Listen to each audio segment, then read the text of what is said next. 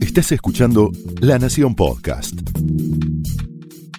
A continuación, Pablo Sirven explora el costado más personal de las figuras más importantes en Hablemos de otra cosa.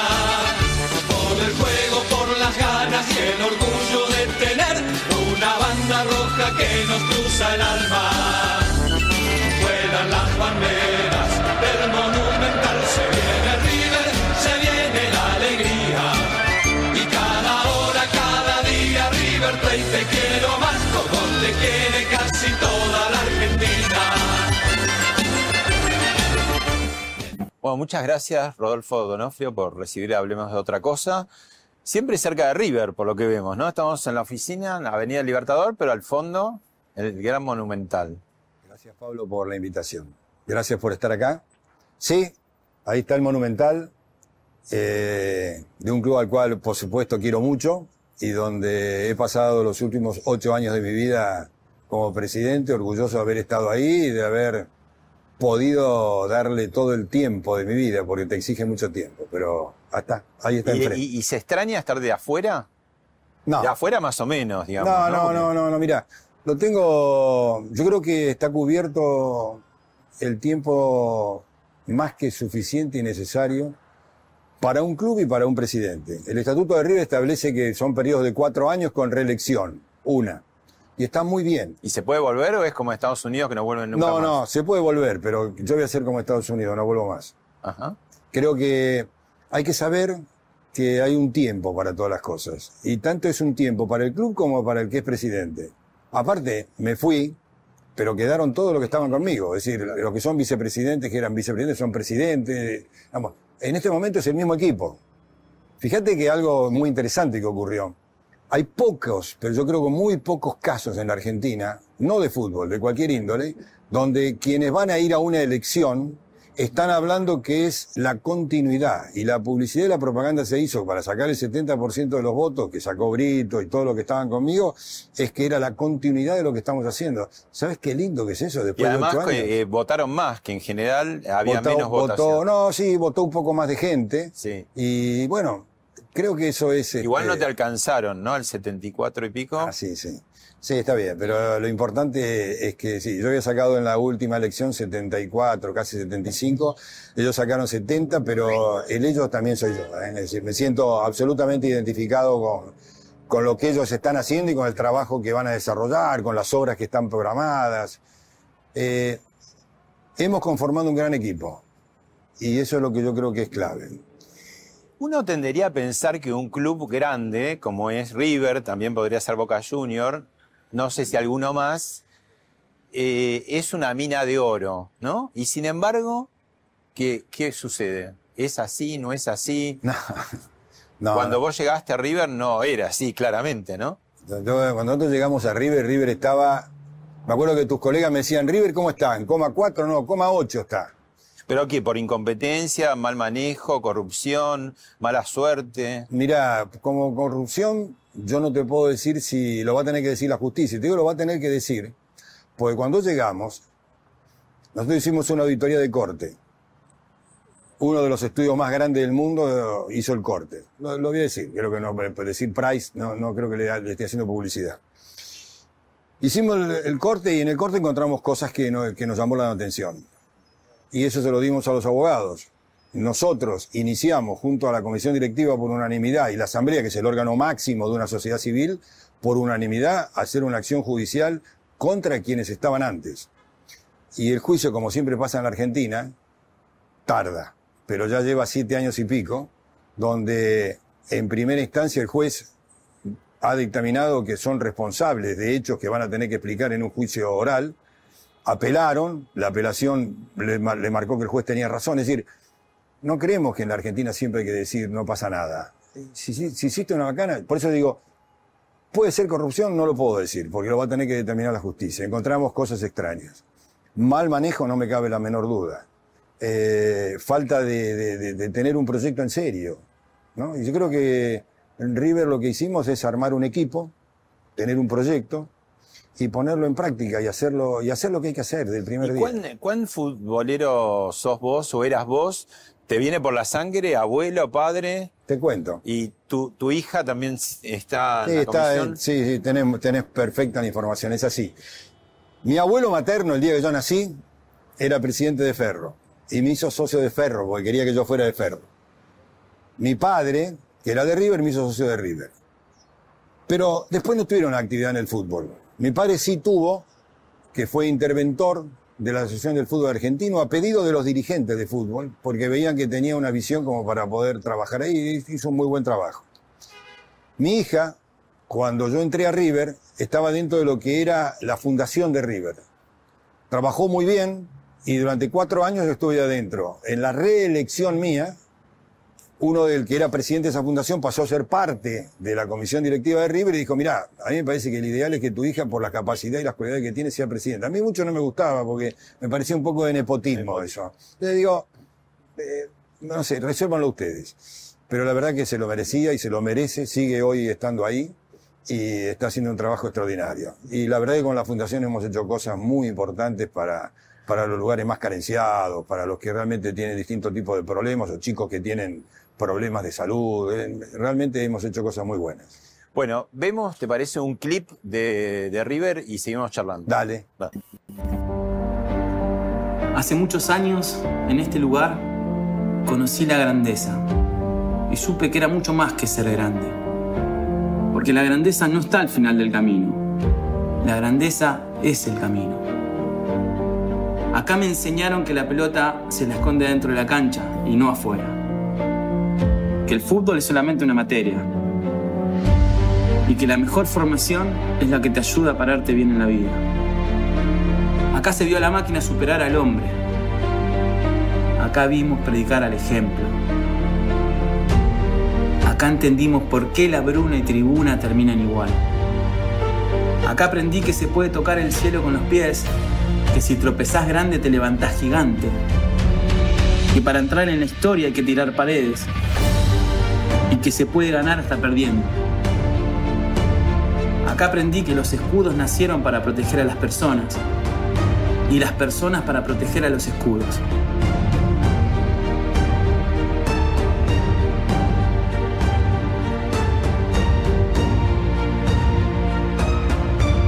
En este lugar, hace muchos años, aprendimos a vivir y jugar con grandeza.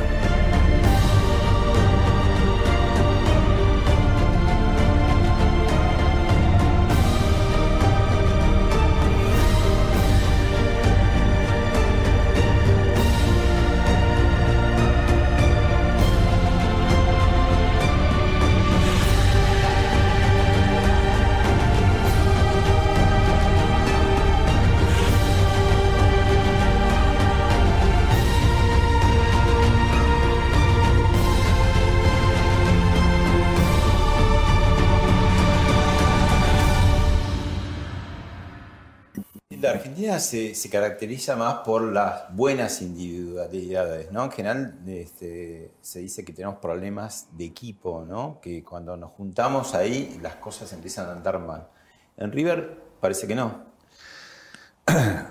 Eh, Pablo, nosotros llegamos con, un- con una idea muy clara, que era antes de las elecciones, que era que había que tener un proyecto y un equipo. Después vamos a hablar del fútbol, un segundo. Un equipo de dirigentes y un proyecto para poder cambiar lo que veníamos hablando, los números, toda la problemática que River tenía.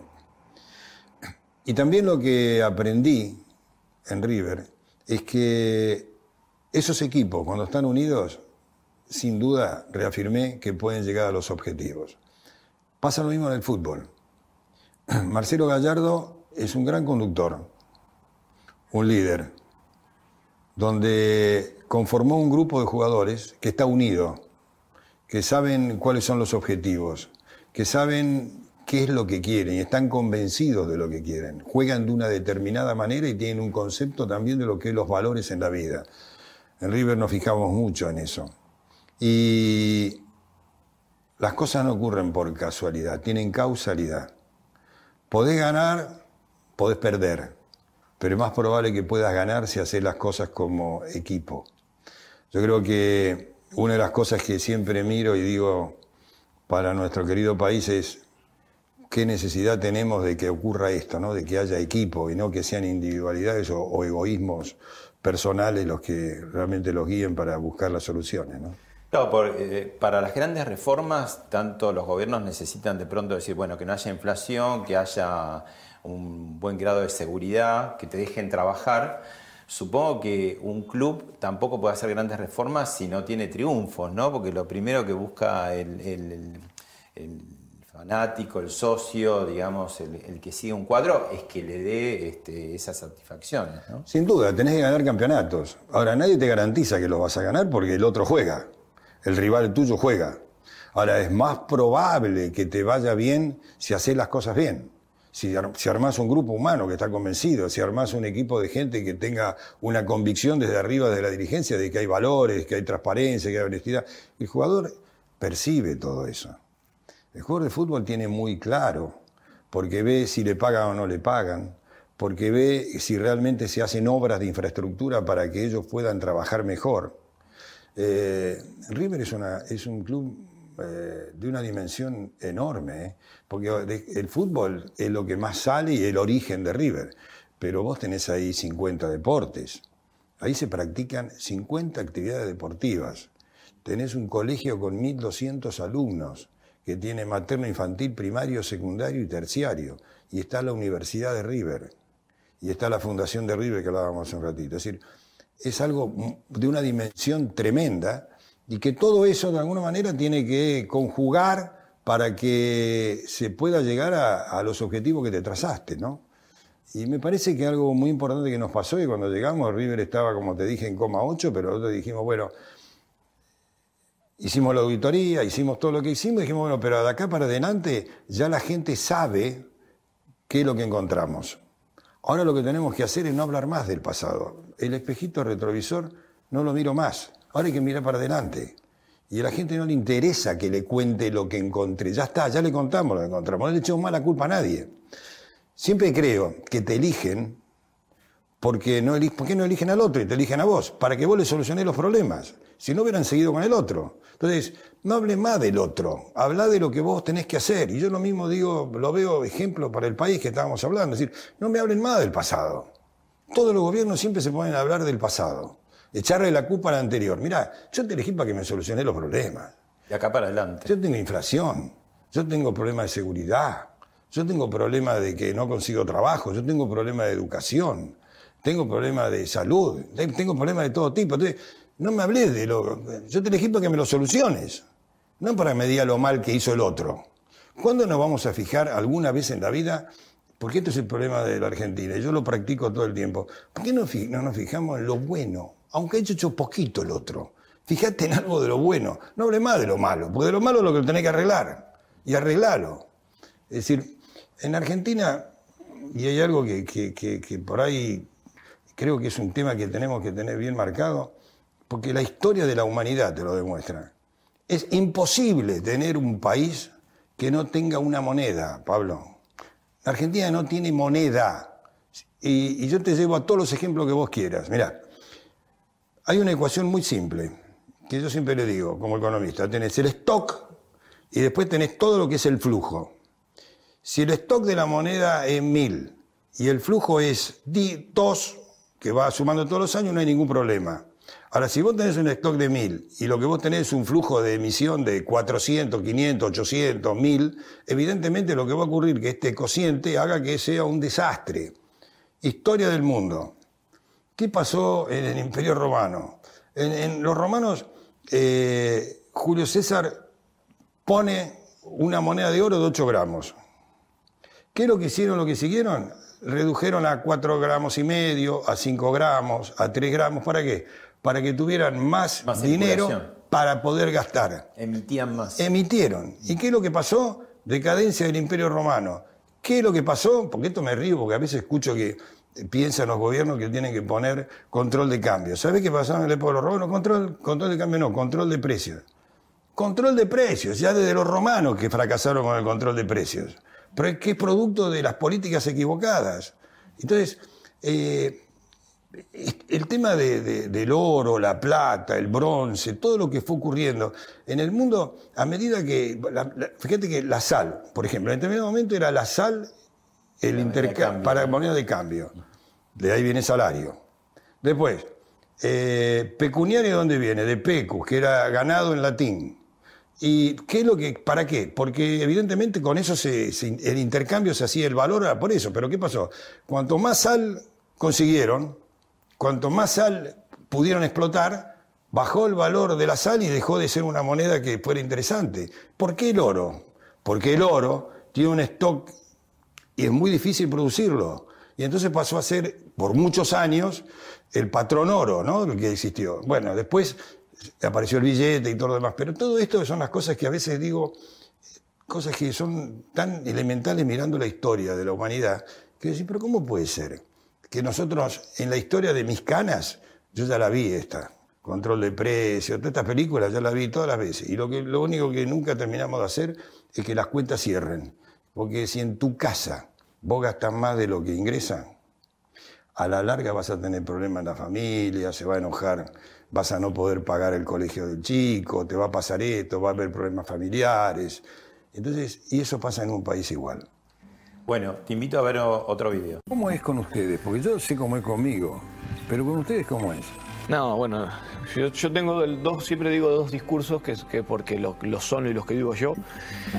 En el, grupo, en el grupo, a la hora de comandar, él tiene una manera de ser que, que impone el respeto impone por dónde hay que ir, por el camino. El camino es este. El que, el que no va por ese camino sabe que o no jugará o tendrá sus motivos como para, para estar un poquito afuera o para tener menos minutos, menos jugar, jugar menos. El camino, entonces eso se nota mucho en un entrenador como es Marcelo. Marcelo tiene esa personalidad y después, a donde mete la bala, mete el ojo, él enseguida está poquito más allá, un poquito más allá, y eso da, al grupo, cuando lo transmití a un grupo que, entiende cuál es el lugar en este River de hoy en día, ganador, es lo mejor que te puede pasar. Eh, Gallardo es ahí súper la figura clave, ¿no? Gallardo es un, joven que tenemos cosas parecidas, él viene de un mundo del fútbol, yo vengo de, de, otro, de, otro, de, otro, de otro lado pero que tiene valores, que tiene concepto de lo que es el esfuerzo y de lo que es el trabajo. Y donde también tengo una gran coincidencia en lo que es el mérito. Es decir, ahí Poncio es un, es un líder como jugador, pero Poncio, que era un hombre, un jugador ya con años, con experiencia, más de una vez se ha quedado en un banco de suplentes y ha sido suplente y no titular ¿Por qué? Porque justamente el mérito lo tenía otro más joven que debía desempeñar esa función. Y nunca Poncio ni ningún otro jugador se enojó. ¿Por qué? Porque había un respeto realmente porque iban a estar los que más mérito tenían para estar en tal lugar. Y el esfuerzo de cada uno hacía que si ese mérito mejoraba por parte de alguno de estos jugadores, ocupara el lugar que ocupaba el otro. Gallardo es un líder. Los líderes que tienen carácter, tienen personalidad, pero que el líder no se fabrica, el líder es algo que, surge nada más que porque el, resto de la gente lo ve en función de lo que él está haciendo. Tiene muy claro los conceptos de qué es lo que quiere. Eh, logra convencer a su grupo, a todo el equipo, de que esta es la forma que tenemos que jugar, esta es la manera. Podemos ganar o perder, pero esta es la manera. ¿Y tu re- relación como presidente con los jugadores, con Poncio específicamente? No, mi relación con los jugadores era el justo medio. Digamos, yo tenía una relación donde eh, los saludaba, me saludaban, en algún momento podíamos conversar algo. Yo acompañé siempre al equipo. Yo todas las noches anteriores a los partidos comí siempre con el cuerpo técnico donde estaban los jugadores. Me veían. Pero, por ejemplo, nunca entré al vestuario en los ocho años. ¿Por? Porque es el ámbito de ellos. Eso me lo enseñó Francescoli. Yo el primero que contraté antes de ser presidente es a Francescoli. Le dije, te voy a pedir, Enzo, un favor, que me acompañes, porque vos sabés más que yo de fútbol. Porque yo tengo siempre una idea, Pablo. Vos cuando llegás a un gobierno o lo que fuera, tenés que rodearte de los mejores. Hay veces que yo veo que hay gente que elige a uno que sea menos bueno que él para poder sobresalir. Y es todo lo contrario. Vos necesitas tener a los mejores al lado tuyo. Para mí Enzo era el mejor que me podía enseñar, aparte por la honestidad, por su moral, por su ética, reunía un montón de condiciones. Y me podía a mí dar ideas respecto al fútbol. Y, a veces respecto a jugadores, pero también en conceptos. Y en uno de los conceptos primero que me dio es, no vayas al vestuario. El vestuario es el mundo del jugador y aprendí que tiene razón. Y lo, lo cumplí estrictamente. Eh, porque es el ámbito donde ellos están antes de, después de, y es el ámbito de ellos. ¿Qué tuviera que hacer ahí? A verlos cómo se bañan. A ver, ¿qué, qué, qué? Nada más que de Cholulo, de que tenés que estar cerca porque sos presidente, no. Y si el presidente no va, no va ningún otro. Y eso también es un ejemplo para, para el grupo y para que Gallardo y para que los jugadores sientan que es el mundo de ellos y no que lo estamos invadiendo. ¿Cuánto se parece la política del fútbol? Es una linda pregunta. Yo creo que tiene bastante parecido porque de alguna manera vos tenés que permanentemente estar respondiendo a la voluntad de aquel que te eligió, ¿no? Eh, más en estos clubes que son sociedades civiles, donde vos no sos el dueño del club. El presidente de un club como River, o, Boca, o quien fuera, crea por un segundo que es el más este, importante o el rey, se equivoca. Es un socio que tiene una responsabilidad mayor. Nada más que eso. Y yo lo traté de practicar todo el tiempo. Porque te puede marear. La fama, el, el- vos sos una persona que no te conoce, te conoce nada más que un grupo determinado y de golpe vas a ser un hombre público. Más si te va bien, ¿no? Claro, Y si te va, ganando. Bueno, si te va bien, más todavía. Entonces te podés marear, te podés equivocar. Eso no lo podés perder nunca, los pies sobre la tierra. ¿Te mareaste o te manejaste como hiciste para no marear? No, yo no me mareé, mantuve siempre con equilibrio y lo practicaba y me entrenaba. ¿Cómo me entrenaba? Lo conté algunas veces. Yo, River tiene una puerta que se llama la puerta maratón, que es la entrada al campo de juego, y yo un día de semana, como hoy, suponete, salía antes de entrar en la oficina a trabajar en River, me metí hasta el mitad de la cancha, una cancha que entran 70.000 personas, que no hay nadie, y yo mirando alrededor mío, miraba los lugares donde había venido, lo que había ocurrido, y me daba cuenta de la dimensión que tenía River y la que tenía yo. Y que yo era un accidente en la historia de River, porque los presidentes de cualquier orden, es un accidente que puede ser bueno o fatal, pero es un accidente en la historia de un país, en la historia de un club. Entonces, tenés que tener la dimensión de eso. Y yo traté de practicarla todo el tiempo y no marearme y seguir siendo eh, Rodolfo. Hay, hay una cosa eh, lamentable que une a la política y al fútbol, que se llama Barra Bravas, y que últimamente, no tan últimamente, en los últimos años también tiene un, tercer vector, que es el narcotráfico.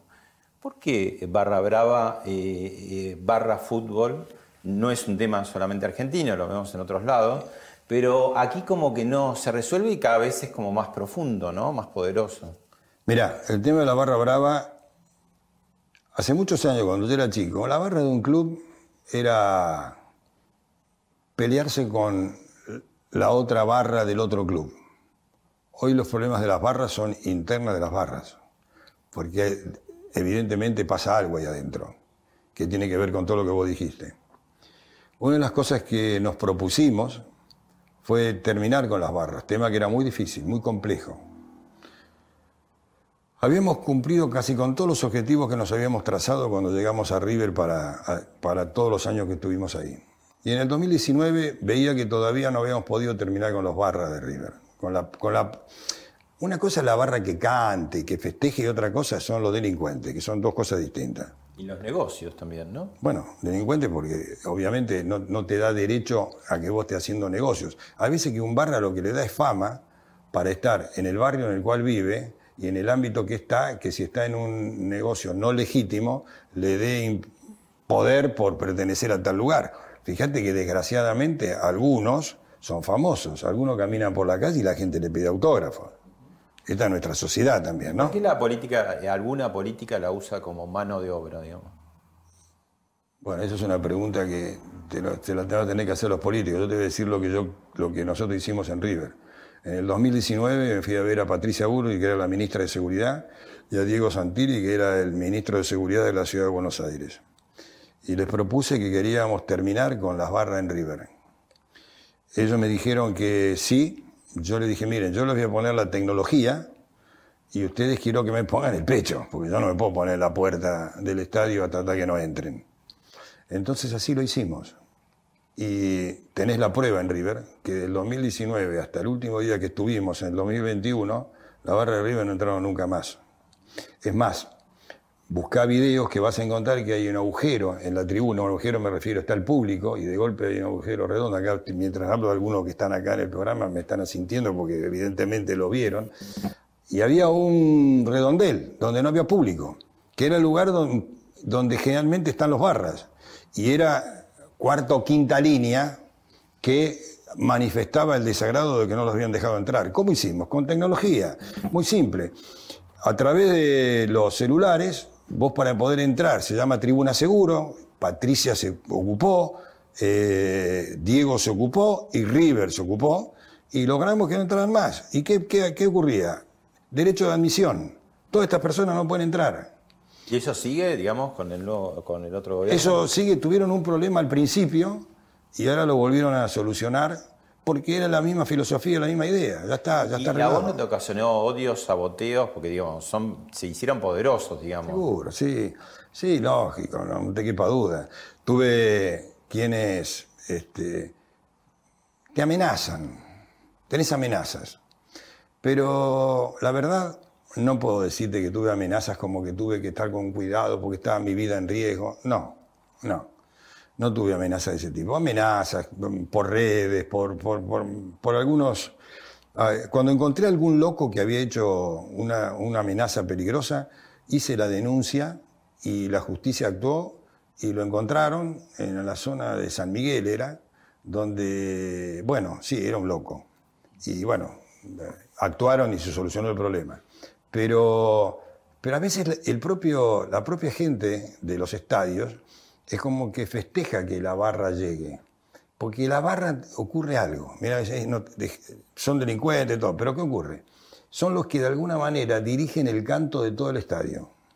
Cuando ellos cantan, cantan todos los demás, que el público, y siguen la canción que ellos cantan. Cuando ellos no están, en estos dos años, River, el estadio, pasó a ser como el Teatro Colón, porque cantaban Como poco. orquesta afinando porque todos los to- instrumentos. Claro, todos cantaban cosas separadas y cantan. Se pierde parte. Les cuesta Claro, unificarse, se pierde digamos. parte de esa, de esa pasión, de esa cosa, ¿no? Entonces, es más, lo hablamos con Patricia y digo, bueno, solucionémoslo. ¿Cómo hacemos? Y vamos a hacer una cosa, vamos a tratar de que a ese lugar vayan normales, como barras a cantar, a que vayan con los bombos, que hagan toda la fiesta. ¿Y lo consiguieron? No, ¿sabe por qué? Porque tienen miedo. Ah, es decir, ah, vos estás Y ocupando. miedo, porque después durante la semana, ¿quién los cuida? Así que pudimos solucionar de que no tuvieran más. Por eso más de una vez me escriben a mí en las redes, agarrar una red mía, vas a ver, Donofrio, deja entrar los bombos. Y lo que me están queriendo decir no es los bombos, yo los bombos los dejaba entrar. Los que yo no dejaba entrar los delincuentes que tocaban los bombos. Otro video para ver. Sabemos que uno de cada diez personas en la calle, en teoría, están aquí bajo techo, estaban con nosotros. ¿Qué pasaría si se abrían otros nueve lugares más? La cifra eh, sería increíble, pero no habría nadie en la calle. Estudiantes de Caseros está preparando un sistema parecido y hablamos con ellos, Vélez Arfiel también y Platense, y eso nos conmovió mucho, ¿no? El llamado de ellos tres, que es complejo, ¿no? Es complejo porque requiere de mucho, muy artesanal, muchos voluntarios, mirar a los ojos, abrazar. Cada uno viene con su historia y su dolor y hay que darle una atención realmente humana. Bueno, esto que veíamos era del invierno de 2019, el último del gobierno de Mauricio Macri. ¿Me contás la verdad del tema de Juan Carr? Porque desde ese momento todo el tiempo le hacen historias. ¿sí? Este, cuando vienen los nuevos inviernos dicen, ahora que está eh, otro gobierno, un gobierno justicialista, no decís nada. Y Juan Carr sigue haciendo cosas, ¿no? ¿O no? ¿Cómo es esto? Mira, Hacía más frío en la época de Macri y ahora se me... no, no, e- eso es típico de los extremos de nuestro querido país. Te voy a contar, tengo dos minutos para poder contar, te voy a contar. Yo estaba en Los Ángeles con River, estaba de pretemporada River.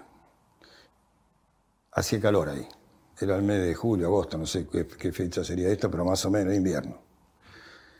La pretemporada. Y me llama Juan y otro dirigente de River y me dice, mira, acá hace un frío bárbaro y nos gustaría ver si podemos abrir las puertas de River para acoger a quienes no tienen techo y puedan venir. Bueno, métanle para adelante. Eh, con Juan Carr, yo había ido varias veces a Plaza de Mayo. En Plaza de Mayo Juan Carr lo que hacía era darle de comer a todos los viernes era, Sí, los viernes. a todos los que no tenían techo, eh, y íbamos algunos conocidos, conocidos me refiero por la gente, uno es una especie de Mickey, ¿no? como que va y la gente dice, "Oh, mira quién está, y se pone contento. Lo he visto a, al- a Palavicino, que son un montón de cantantes, y que van por amor hacia la gente a hacer algo. Y Juan pone eso, y gente que da de comer, es decir, eh, con Juan hemos hecho cosas de, las inundaciones donde hemos llevado camiones con acoplados, con, con elementos para la gente. Es decir, me parece tan injusto que hayan pensado en esas mentes perversas que hay, que crean que eso fue un acto político, es realmente de una maldad que no lo puedo creer. Porque el señor jefe de la Ciudad de Buenos Aires, al cual es amigo, sabe perfectamente bien que se le habló, que se le contó, y es más, con la actual ministra Migliore, le propuse hacer un montón de cosas más y me dijo, hagámoslo de esta manera. La relación lo hubiéramos hecho igual en el, en el gobierno de Alberto Fernández, de la misma manera. Lo que pasa es que el gobierno de la ciudad nos dijo, no, hagámoslo de esta otra forma. Así que No se repitió de esta manera, pero... no se repitió de la manera porque no quisieron el ministerio del gobierno este, de la ciudad. Pero lo entendí y bueno, no, hagámoslo de otra manera. Es decir, me parece perverso, pero dejo bien marcado. Hay que ser perverso en la Argentina para tener la maldad de pensar que esto fue un hecho político de Juan Carr o de quienes de alguna manera abrimos las puertas. Fue todo lo contrario. Si hubieran estado ahí hubieran visto que a las 5 o 6 de la mañana los empleados del club, los, eh, los dirigentes, todos, y la gente ayudaba a esos chiquitos y a esa gente que no tiene techo. Y la ciudad de Buenos Aires nos acompañó y trabajó con nosotros. Así que para todos esos que lo único que siempre buscan es generar una grieta, en esto se equivocaron. Otro video político para ver. Acabamos de terminar una reunión de trabajo firmando convenios para pensar y colaborar la relación que vamos a tener con este club, como con todos los clubes a los que estamos visitando, con la idea de construir una gestión de cara a los intereses de los argentinos y argentinas y por supuesto eh, muy bien recibidos por el presidente de este club porque sabemos que hay muchos argentinos y argentinas que, que, bueno, que, que se emocionan, que, que sienten, que piensan en estos colores, en este club. Bueno, Fernanda Raberta, titular de ANSES, y un poco esto te iba a plantear, ¿no? El tema de eh, la relación con distintos gobiernos. A veces que vos podés estar más cercano o simpatizar más o menos. ¿Cómo es eso? ¿Cómo se, se administra, se maneja? Mira, cuando vos estás en un club como River, para ser presidente te han votado kirchneristas, radicales, socialistas, peronistas, macristas, pro, todos. Porque votan al presidente de River, no están votando un partido político. Quienes son dirigentes, hay del pro, están los Santilli, eh, están los no pro, hay de todo. Eh, tenés, porque es otro el espíritu, y había un espíritu de unidad y de unión, trabajamos siempre juntos. Como autoridades del club, tenés interrelación con la nación y con la ciudad. Así como estás, estás mostrando eso, podrías mostrar también eh, Horacio Rodríguez Larreta y Diego y el ministro de Salud, un brillante ministro de Salud de la Ciudad de Buenos Aires, cuando River les abrió la puerta para hacer todo lo que sea los controles, los testeos. Fue el primer club que le abrió la puerta por su capacidad y por su ubicación. Y también todo lo que fue el vacunatorio. Miles de personas se fueron a vacunar. Yo he ido a ver si las cosas estaban bien, si estaban en orden. Es decir, eh, tenés que ser generoso. Y si vos realmente, desde un club como River, cuando sos anti-grieta como soy yo, que realmente detesto la grieta, porque realmente así no salimos nunca más en este país, y realmente no terminamos con estos extremos permanentes, donde eh, los comunicadores que es extremo de un lado, extremo del otro, los que hacen política, extremo de un lado, extremo del otro, así no salimos más. Porque si no nos unimos y no logramos generar un, un consenso bastante general, es muy difícil que podamos salir de la situación crítica que estamos viviendo. Y yo más de una vez, la verdad, miro los programas, miro todo, miro los políticos y digo, pero ¿cómo puede ser que estén hablando de lo que están hablando cuando los problemas nuestros son otros? Yo lo digo como ciudadano. Soy un ciudadano, digo, viejo, ¿por qué no me hablan de, ¿saben lo que me está aumentando los precios todos los días? ¿Saben que salgo a la calle y no hace falta ser un hombre que vive en la zona norte? soy asegurador, yo sé lo que les pasa a los más humildes cuando salen de su casa con una bicicleta a las 6 de la mañana y le roban la bicicleta. O fíjate que los asaltos más grandes que se producen, están las estadísticas que demuestran, no le pasa a quienes vivimos en una situación más acomodada, le pasa a los que la peor, a los que peor situación económica tienen. Entonces, no es un problema la seguridad de los que más tienen, es un problema al revés. Entonces, seguridad queremos. Queremos salir a la calle y que poder transitarla, no que nos interrumpan de golpe y nos tenemos que quedar dos horas sin poder pasar porque hay un piquete. No, que tengan el derecho a hacerlo, que lo hagan, pero lo hagan civilizadamente porque los derechos míos son también de poder circular. Entonces, eh, hay tantas cosas que tenemos que hacer, que cuando veo que se viven peleando, viven discutiendo, discuten este, judicializan el gasoducto, no, háganlo el gasoducto, no judicialicen nada, por favor, tratemos de tener el gasoducto para tener gas y no el problema que estamos teniendo en las provincias que están teniendo problemas de que no sabemos cómo vamos a sembrar, cómo vamos a cosechar, si no tenemos energía, cómo no, eh, son tantas cosas que te da tanta bronca como ciudadano, decir, basta viejo, basta por favor, se pueden poner las pilas, como dicen los muchachos, se pueden poner a pensar en que te traten de juntar para solucionar los problemas. No sigan hablando de cosas que no me importan nada. Háblenme de educación, pero no me hablen de otras cosas que están alrededor de la educación, pero háblenme de la formación de los chicos, háblenme de una educación moderna, de algo que, nos permita que esos chicos se adapten al mundo que va a venir. En River lo hicimos. Porque lo bueno que cuando uno está en un lugar como River, no solamente es el discurso, sino que es lo que hizo. Y en River, nosotros cuando vimos que la pandemia venía, porque yo tengo una hija viviendo en Italia y vi lo que pasaba en Italia, cómo se estaban muriendo en Italia, lo preparábamos a River. Y River tuvimos educación a distancia desde el primer día. Teníamos todo pensado. Pero bueno, por eso digo, y también ¿qué hicimos? Empezamos a trabajar en todo lo que fuera programación, en todos los chicos tuvieran eh, la robótica, que, se prepararan para el mundo que va a venir, porque si seguimos con el pizarrón y seguimos haciendo cositas de, la, de cuando yo era chico, sí quiero que vuelva de cuando yo era chico. Yo me acuerdo perfectamente, mira, yo fui a un colegio primario del Estado, a cinco cuadras de mi casa. Íbamos de guardapolvo blanco, éramos todos iguales. Después fui a un colegio secundario que era el Nacional Buenos Aires, que tenía que tomarme un tren hasta 11, tenía 12 años, ¿eh? me tomaba un subte hasta, hasta la calle Perú y de Perú caminando hasta el colegio. Éramos personas que llegábamos a distintos lugares. Algunos vivían en Quintana y Callao y otros vivían en un lugar más lejano. Algunos eran hijos de poderosos empresarios y otros eran hijos de verdulero, y es verdad que era verdulero, porque siempre estudiaba la casa de ese chico que el padre era verdulero. Entonces, eh, eran, eh, teníamos distintas religiones, estábamos los cristianos, estaban los judíos, estaban los musulmanes, es decir, era una mezcla. Y Pero el colegio público te daba la misma base, ¿no? Ahí, ahí voy, porque en aquella época éramos todos más iguales.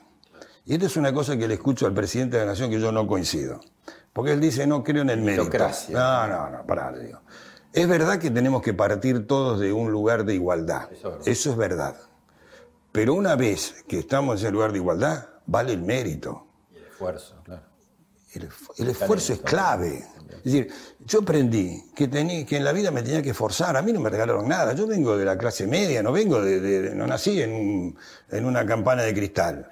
Y a los dos años me tomaba ese tren, como yo te digo, y tenía que y, y volvía, y me acuerdo que en aquella época existía La Razón, me agarré- compraba La Razón a las seis y media, siete de la tarde y leía el diario para hasta llegar a mi casa en Ramos. Y el que no hace el esfuerzo no como castigo, sino sabe que vas a avanzar menos, nada más. Pero por eso, para llegar a, a- a los objetivos, tenés que tener mucho esfuerzo y tenés que tener mérito.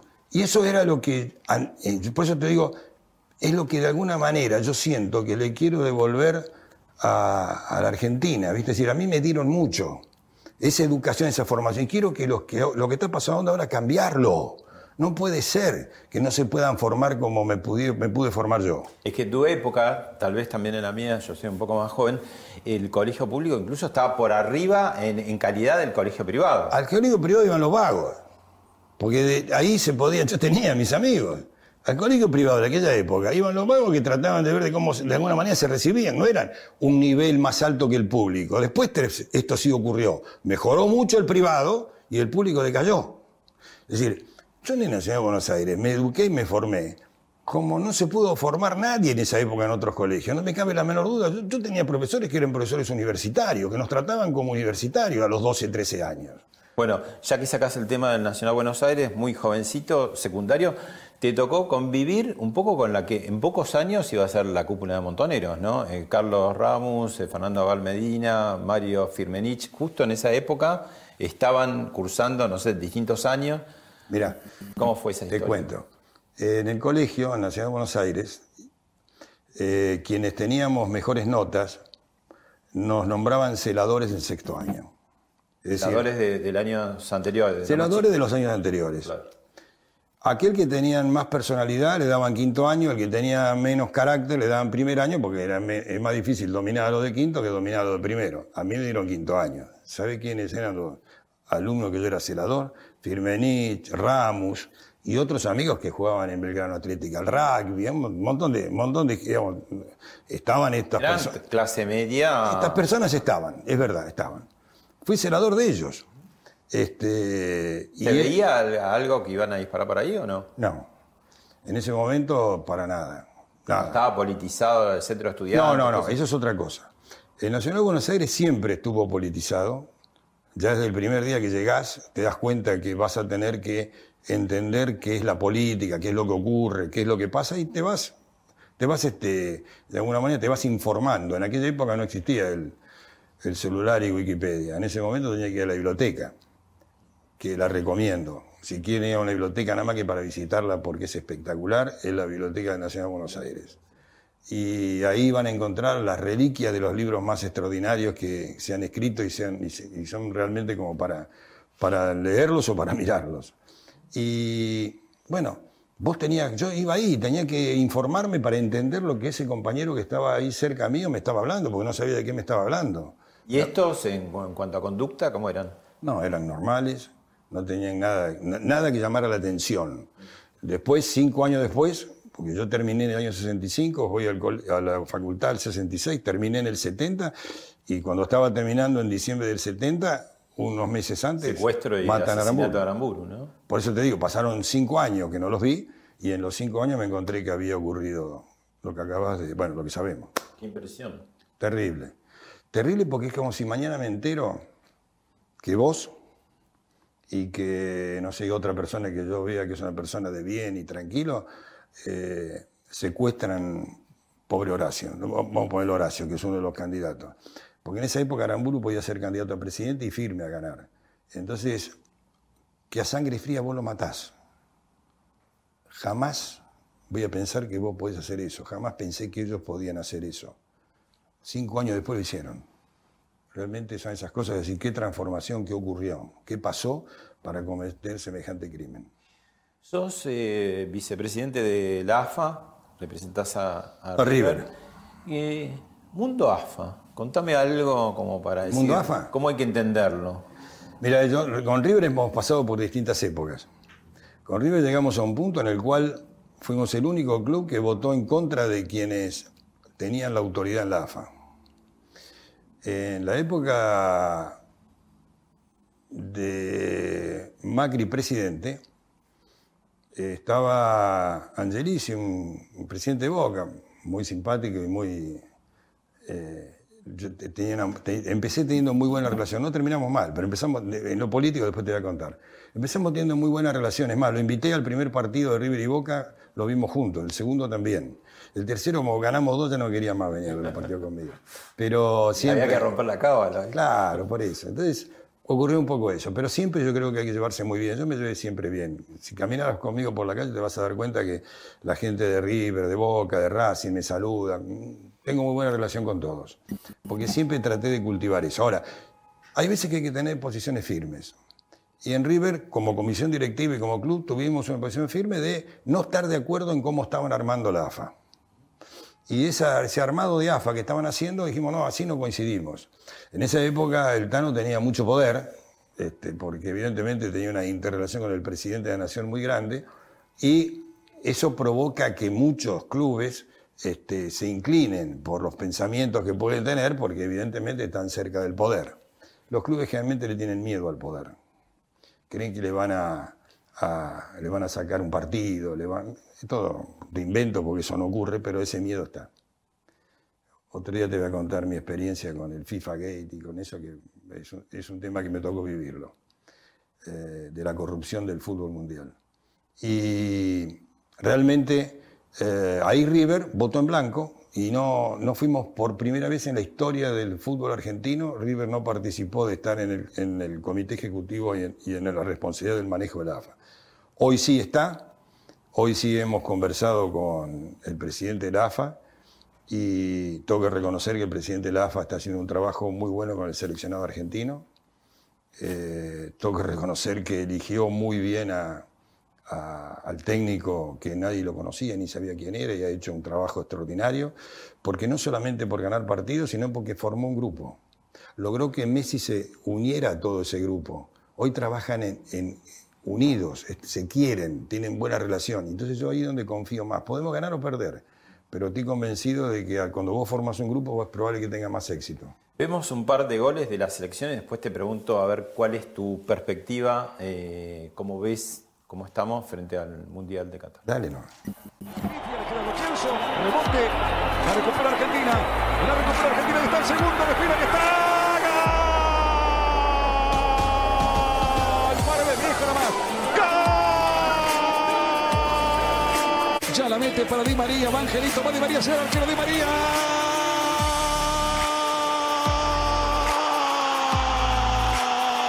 Claro, González por el medio. Si la hace bien Angelito, está el primero, ¿eh? Va Angelito, le pega al arca.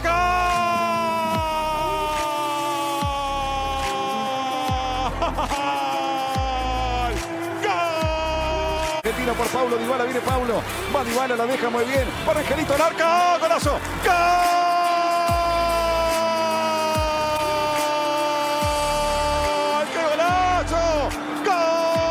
Cortito.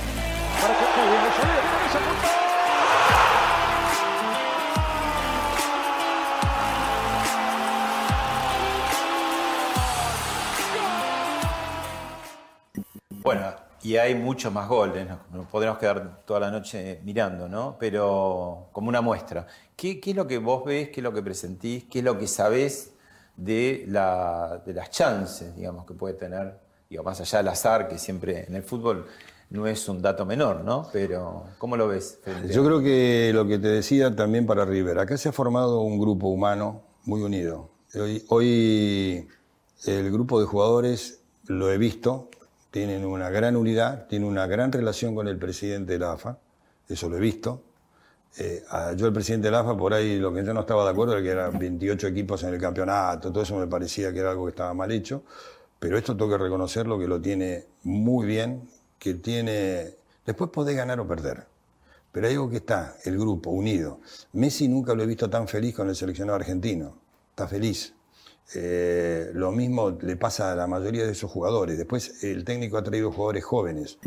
Te reitero, ¿podemos ganar el Mundial? Podemos. ¿Vamos a ganar el Mundial? Las ganas las tenemos, todos los argentinos. ¿Es seguro? No. ¿Hay riesgo? Hay riesgo. ¿Por qué? Y porque los demás juegan. porque los demás, países tienen grandes equipos y va a haber que competir. Y hay veces que depende de cómo te levantás, cómo estás. Yo creo que tenemos un nivel como para poder ir a competir. Ahora, ganar y perder es un juego esto. Y como es un juego, te puede ocurrir en un partido, en la primera zona deberíamos clasificar y en los partidos que siguen después son 90 minutos que lo decide eh, lo que vos haces y un poco también cómo se va dando la suerte y las circunstancias. Porque la suerte después potencia, ¿no? ¿Cómo, ¿Cómo funciona eso? Digamos, cuando va avanzando un campeonato y vos estás arriba y todo, no es lo mismo que estar... Ah, sin duda. Eh, pero todo grupo humano en cualquier orden de la vida, y pasa en un equipo de fútbol, cuando siente que va obteniendo resultados, cuando siente que las cosas funcionan, eh, Vos te agrandás y los demás se achican también. ¿no? el, el- el otro te, te respeta. Y vos no es que no lo respetás, sino que vos vas imponiendo las condiciones de tu forma de ser. Cuando vos dijiste no tengan, no tengas miedo, no somos tan buenos, había algo de eso. Bueno, eso fue. Eso ocurrió una vez. eh, El problema fue que después del River Boca, de lo que pasó acá, que no se pudo jugar, se fue demorando mucho. Boca. Que en Boca, España, planteó, ¿no? Boca planteó que no quería jugar, que te los puntos, le tenían que dar los puntos, etcétera, y ya se había decidido por parte de la Comebol y el tribunal de la Comebol que el partido se tenía que jugar y se venía demorando. Entonces, yo estaba, me acuerdo, en Mar del Plata porque habíamos ido a jugar con River un partido y estaban todas las cámaras. Entonces, mirando una de las cámaras, lo hice con, no, lo tomaron como una chicana y te juro que no. Yo mirando las cámaras lo miré como diciendo a Angelici, dale, vení a jugar que no somos tan buenos, juguemos que no sé quién puede ganar, ¿viste? Pero vení. Este, ese era un poco el, el motivo, digamos, la razón, como ya no, no lo demoremos más, esto sí es inexorable, porque no, ¿sabes lo que es ser presidente de River o Boca y tener que jugar una final de la Copa Libertadores en Madrid y vos todas las noches te vas a dormir y decís, tengo que ganar, porque si pierdo es doloroso, porque si pierdo es doloroso, porque si pierdo es doloroso, me tocó ganar, pero te juro que ese día pensaba en Angelici y digo, uy, pobre Tano porque yo estoy en la gloria, pero es lo que debe estar sintiendo en este momento, porque volverse de Madrid para Buenos Aires con la derrota no, no es lo mismo que volverse de acá de Núñez o volverse de, de La Plata, ¿eh? es muy distinto. ¿Qué es Boca para vos? Teniendo en cuenta que son como dos hermanos siameses, ¿no? Que nacieron medio juntos, River y Boca. Boca es un rival de, un partido al cual le querés ganar y ellos te quieren ganar. Y después tenemos que ser hermanitos todo el día. Somos las dos locomotoras del fútbol argentino. Siempre lo dije, lo, hice con Ameal ahora, antes de, de dejar de ser presidente, lo, hice con Riquelme, lo hice con Angelici, es decir, tenemos que estar juntos. La manera que el fútbol argentino necesita de esas dos locomotoras. Nosotros representamos más del 60, 70, casi por ciento de los hinchas de fútbol de la Argentina. Entonces tenemos que estar juntos porque podemos marcar un poco el camino y tenemos que mostrarle a la sociedad que estamos unidos, que podemos jugar un partido, pero que no, la rivalidad termina ahí, no puede haber una guerra todos los días. La guerra que le hagan los delincuentes de unas barras, pero la gente, eh, basta, se acabó, después en un café charlamos un rato del fútbol. Yo creo que cuando River por única vez se fue a la B, en Boca había como también, ¿no? No, no nos, nos dejaron solos. Claro, Boca, Se- yo se creo que Boca rival, ¿no? lo debe haber disfrutado, y sin duda, pero también deben haber sentido como diciendo, pucha, ¿para qué? Me está faltando el rival que yo tengo que tener para justificar que existo, porque vos en definitiva, River y Boca existen los dos porque existe el otro, y esa rivalidad permanente que tenés.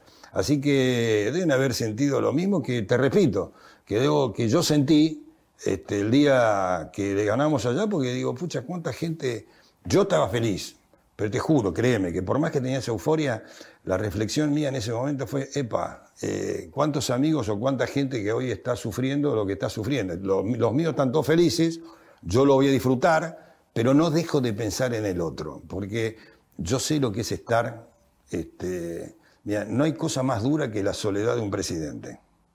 ¿Por qué? Porque vienen, vale para cualquier cargo en una empresa, en un club, en el país, donde vos quieras. ¿Por qué? Porque vienen los asesores, los que están con vos y te dicen, yo aconsejo que vayamos para allá. Yo, el otro te dice, yo aconsejo, pero el que tiene que decidir es el presidente. Y, y hay momentos que vos tenés que decidir algo que es clave. Y vos tenés que tener carácter, tenés que tener personalidad, tenés que tener coraje y tenés que tener concepto del esfuerzo y del trabajo y tomar las decisiones. Eso Lo sentí todo el tiempo. A Mauricio Macri su carrera de, de presidente de Boca eh, le fue muy importante fue el peldaño que lo fue llevando después a la política, ¿no? Podríamos decir como contrafigura que, va, te pregunto, ¿por qué a, a Marcelo Tinelli, por ejemplo, no le pasa lo mismo, ¿no? Tratando de haber sido presidente de la AFA en, una elección muy olvidable y bochornosa, o como presidente de San Lorenzo, ¿por qué no, no puede pasar esa asignatura? ¿O qué hay que tener para pasar esa asignatura? Y te pregunto si vos vas a pasar esa asignatura. A ver, ¿qué hay que tener para hacer asignatura? Yo creo que es tener eh, que la gente realmente eh, crea en que vos podés ser alguien que le pueda solucionar algún problema, algo. Si no creen en eso, es muy probable que no quieran que vos estés al frente de nada. Eh, ¿Qué es lo que yo te lo dije hace un rato? Yo, ¿qué es lo que, yo lo que, mi voluntad es comprometerme y hacer algo. Ahora. Ejecutivo. Sí, pero eh, eh, bueno, después vemos qué. Porque va a depender un poco. Uno creo que tiene que tener los pies en la tierra y, y poner. Yo quiero devolverle a, mi querido país todo lo que te conté hace un rato que el país me dio. A mí me dio el guardaespaldas Blanco, me dio Aurora a la mañana cuando yo me iba, llegábamos al colegio, teníamos que levantar la bandera cantando Aurora. Eh, todo lo que yo viví, que el Estado me dio, y que yo quiero de alguna manera devolvérselo, también lo hice en River, devolvérselo a la gente. Ahora, eh, no es el momento que yo me ponga a hablar si voy a ser candidato no voy a ser candidato cuando tenemos los problemas de inflación, cuando tenemos todos los problemas. Eh, hay tiempo. Eh, dejemos que el tiempo transcurra. Tengo vocación, tengo vocación. Que voy a hacer algo, lo voy a hacer. Eh, cuando, cuando las cosas marquen que es el momento para hacerlo. Hoy creo que, lo dije hace un rato, la gente quiere escuchar otra cosa, no quiere escuchar candidatos. Hay más candidatos a, a cargos que, que son personas que hablen de solucionar los problemas. Eh, Rodolfo, el año que viene se van a cumplir 40 años de democracia ininterrumpida en Argentina, desde 1983. Sí. Va a coincidir justamente con el cambio de, de gobierno o reelección Sí. o el que venga o el Qué lindo, oficialismo ¿eh? o la oposición. Qué maravilloso que tengamos 40 años. ¿Cuál para vos fue el mejor presidente de este periodo de 40 años? Ya lo he dicho en varios lados. Para mí el mejor presidente fue Carlos Menem. Eh, vos te vas a meter en la política. ¿No, ¿No tenés miedo con lo salvaje que es la política? Que te miran por la ventana, te, abren el placar, te ven las sábanas. Que seas, estés bajo la lupa. Eh, son los riesgos que tenés siempre. Cuando yo entraba en River, mis amigos que yo iba a Belgrano Atlética, a otros clubes, me decían, Rodolfo, ¿vos dónde te estás metiendo? Mira que te estás metiendo en un lugar que se habla de que hay corrupción, de que hay mafias, que hay barras. ¿Y para qué? Si vos tenés una vida normal, bien. Y le digo, porque si no nos comprometemos y no hacemos algo, siempre hay un costo. Me fue bien. Eh, en la política, sí, es verdad, los carpetazos, toda esa infamia, por ejemplo, que hicieron con, con este, las noches frías, todo eso, hay demostración, tengo alguna marquita de las infamias de la política. Pero bueno, son temas que creo que cuando hay vocación y hay decisión por hacer algo hay que comprometerse. Si todos pensáramos en eso horrible que pasa, no se comprometería nadie. Quédate en tu casa y no hagas nada. ¿Y el país qué hacemos? ¿Lo dejamos que se va segunda? La última, ¿no tenés miedo que se metan, digamos, en tu vida privada? ¿No te está pasando un poco? Pero me pasa por, no por la política, me pasa por ser un hombre público. Y eso evidentemente hace que uno pierda parte de la privacidad de su vida. Eh, y que de alguna manera sea nota sacar una foto o sacar de la televisión una, una foto para, para hacerla pública. Eh, es parte del juego de cuando uno deja de ser eh, el Rodolfo que, que- que era conocido por un grupo para ser conocido por mucha gente. Entonces, evidentemente, eso está dentro del costo y el riesgo. Pero cuando uno está convencido de lo que hace, cuando uno se siente feliz de lo que hace, eh, deja, deja que ladren. Gracias, Rodolfo. No, no hay por qué. Esto fue Hablemos de otra cosa con Pablo Sirven, un podcast exclusivo de la Nación. Escucha todos los programas de La Nación Podcast en www.lanacion.com.ar. Suscríbete para no perderte ningún episodio. Estamos en Spotify, Apple Podcast, Google Podcast y en tu reproductor de podcast favorito. Seguí escuchando La Nación Podcast.